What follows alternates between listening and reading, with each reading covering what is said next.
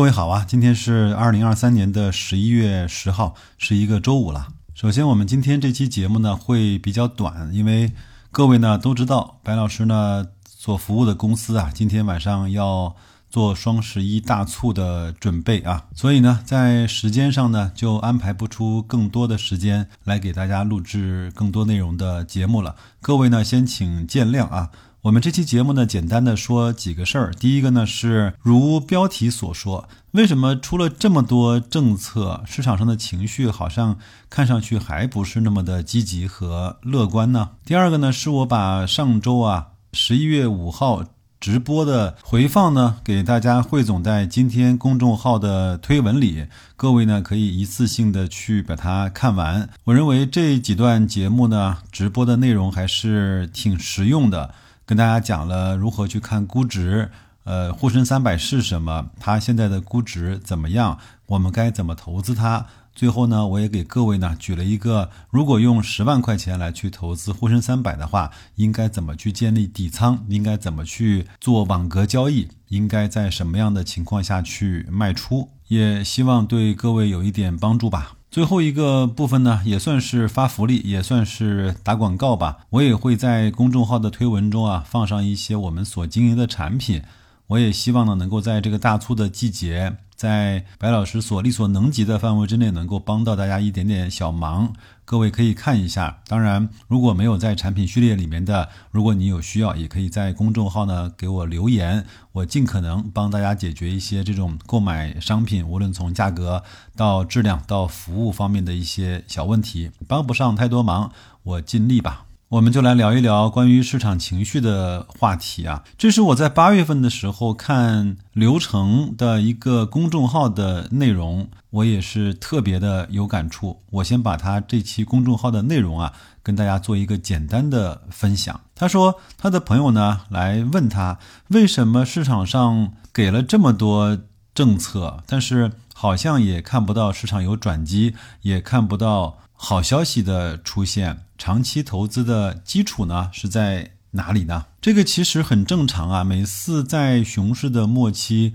都是以击溃很多投资者的信心来作为市场转机的表现的。流程呢是这么说的：他说，这个世界上每天发生的事情，转换成信息来看，近乎要无穷多。全部如果都变成新闻的话，一天发生的事情，一个人一辈子都看不完。而信息的传播呢，很大程度上是被市场情绪所影响的。这个我相信各位都很好理解，对吧？因为正面的消息和负面的新闻啊，同时都在在发生和存在。但是在传播的过程中呢，与当前大众的情绪吻合的信息会被放大。反过来说啊，比如说你是像白老师一样是一位博主，是一位自媒体的作者，那你的收入高低呢，就取决于你写的东西有多少人看，那么你就会有动力去生产那些与当前情绪相吻合的内容，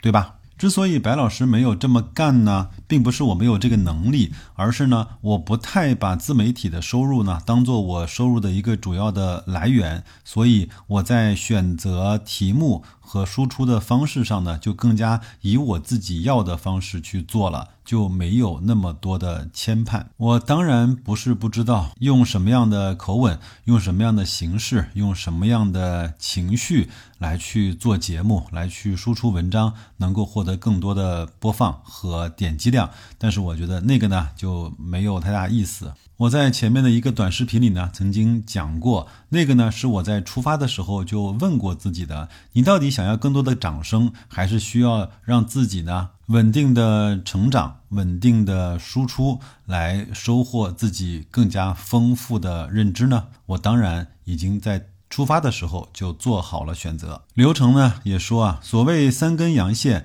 改变信仰，也是这种逻辑的延伸。当市场开始热起来，你会发现一些中性偏好的小事情会被更多的人转发，会被夸张的解释为重大的利好。情绪这东西啊，在短时间内会出现正反馈的效应，但宇宙总体而言是一个负反馈的系统。任何事情呢，都不可能通过左脚踩右脚的方式被无穷的放大，就像一个皮球落地之后越弹越高的宇宙是很难存在的。最后呢，作者总结到啊，局部是正反馈，总体是负反馈，这就是所谓牛熊周期的成因。是关于投资上的很多道理呢，我一讲啊，各位可能就明白了。但是自己呢，平时可能没有阅读过这方面的东西，或者是没有做过这方面的思考，在面临这些情况的时候呢，总是选择那个嗯本能或者是自发的方式去推演。所以呢，我以前经常说啊。身处在寒冬时间长的人，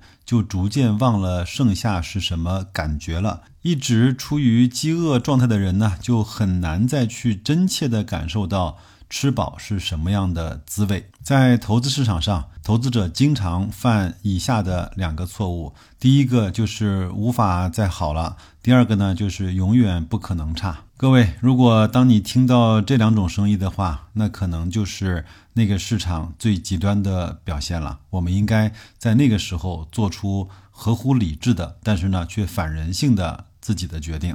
那今天这期节目呢，就聊到这儿。各位呢，花点时间看看我们直播的回放，花一点小心思看看白老师为各位准备的产品。